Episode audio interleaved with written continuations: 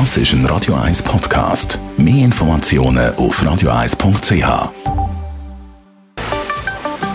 Der Finanzratgeber auf Radio 1 wird Ihnen präsentiert von der UBS. Natürlich mit dem Stefan Stotz von der UBS schwätze und wir kümmern uns heute mal so ein bisschen um die jüngeren Zuhörerinnen.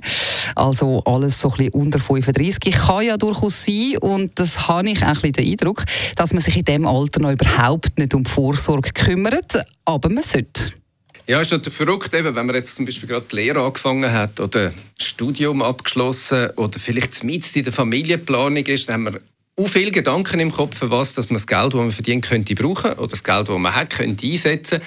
Aber äh, was sich schon zeigt, ein bisschen weniger, äh, ja, vielleicht das Geld, das man könnte für später dann auf die Seite tun. Sprich das Thema Vorsorge. Jetzt, wenn wir das demografisch anschauen, ist es natürlich schon so, dass ja, die Lebenserwartung die ist im Durchschnitt oder in der Schweiz recht aufgekommen. Wenn man die Daten anschaut, von 81 auf 75, das heisst, für Frauen, die sind von ja, gut 79 Jahre Lebenserwartung durchschnittlich auf fast 85 aufgekommen.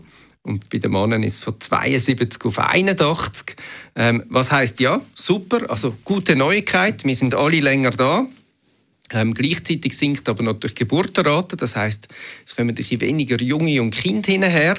Ähm, und das heißt, dass immer weniger Leute müssen schauen müssen, die arbeiten dass man im Alter dann natürlich gerade im Umlageverfahren ähm, genug Geld da ist. Und darum lohnt es sich meines Erachtens schon auch unter 35, mhm.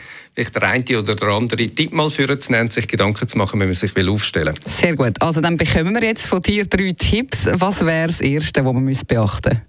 Das Wichtigste ist wirklich, die Säule 3a, die bringt. Ähm, Im Vösodali-System hat drei Säulen. Wir haben äh, die erste Säule, wir haben die AHV, da sind wir automatisch drin. Da wird geschaut, die zweite Säule ist, wenn wir arbeiten, die Pensionskasse, die dritte Säule ist die freiwillige Vorsorge und das 3a ist eine gute Sache. Dort kann man eigentlich wirklich schauen, dass man schon sehr früh kann der Maximalbetrag der ändert sich immer wieder mal. Aktuell steht er gerade bei 7076 Schweizer Franken pro Jahr einzahlen. Jetzt ist das viel Geld, logischerweise, gerade wenn man erst zu der Lehre rausgekommen ist. Aber es lohnt sich auch dort vielleicht einen kleineren Betrag einzusparen. Wieso? Weil es natürlich sehr einen langen Anlagehorizont hat. Und von dem her baut sich dann auch über die Zeit ein Rechtsvermögen auf. Und wichtig ist es eben auch, und da denkt man vielleicht auch, wenn man jünger ist, nicht so dran, dass eigentlich vorgesehen ist, dass so eine Kombination von der ersten und der zweiten Säule, sprich von der AHV und der Pensionskasse, nachher im Alter etwa 60 Prozent vom verfügbaren ähm, ja, Erwerbseinkommen, das man man noch geschafft hat, sollte zur Verfügung stellen. Und je nachdem ist das natürlich so, dass dann ein etwas fehlt.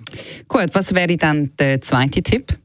Der zweite Tipp geht natürlich gerade für Junge, weil eben der Anlagehorizont so lang ist, dass man einerseits schaut, dass man regelmäßig einzahlt, auch wenn es mal weniger ist, das macht nichts, aber wenn sie immer irgendwie können oder wenn er könnt, dann schauen, dass sich das Geld mehrt. Und das Zweite ist die Frage zu beantworten, welches Produkt man dann wählt in dem 3a. Also geben wir das Geld aufs Konto, dann ist schön, jetzt gibt es so langsam wieder Zins, aber gerade wenn man einen langen Anlagehorizont hat, könnte es sich natürlich auch lohnen, sich mal mit einem Anlagefonds auseinanderzusetzen. Weil wenn ich jetzt heute 25 bin, dann ist mal Stand heute, ist ja das Geld noch 40 Jahre dort und könnte profitieren. In dem Sinne auch, dass sich die eine oder die andere Wertschrift positiv entwickelt. Und das ist typischerweise statistisch gesehen besser als Zinsentwicklung. Und noch zum Abschluss der Tipp Nummer 3.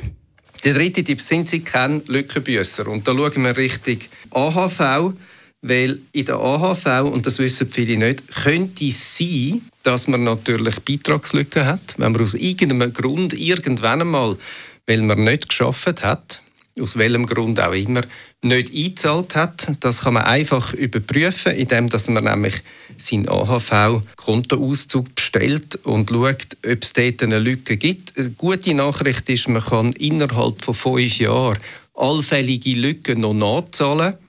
Und gerade am Anfang lohnt sich das eben wirklich zu schauen, dass der voll ist. Der Mindestbetrag, den man pro Jahr müsste zahlen wäre 514 Franken wenn man den kann aufbringen kann, es lohnt sich, weil das garantiert ihnen einfach, dass sie im Alter nachher die volle AHV-Rente haben. Besten Dank für die Tipps, Stefan Stotz von der UBS.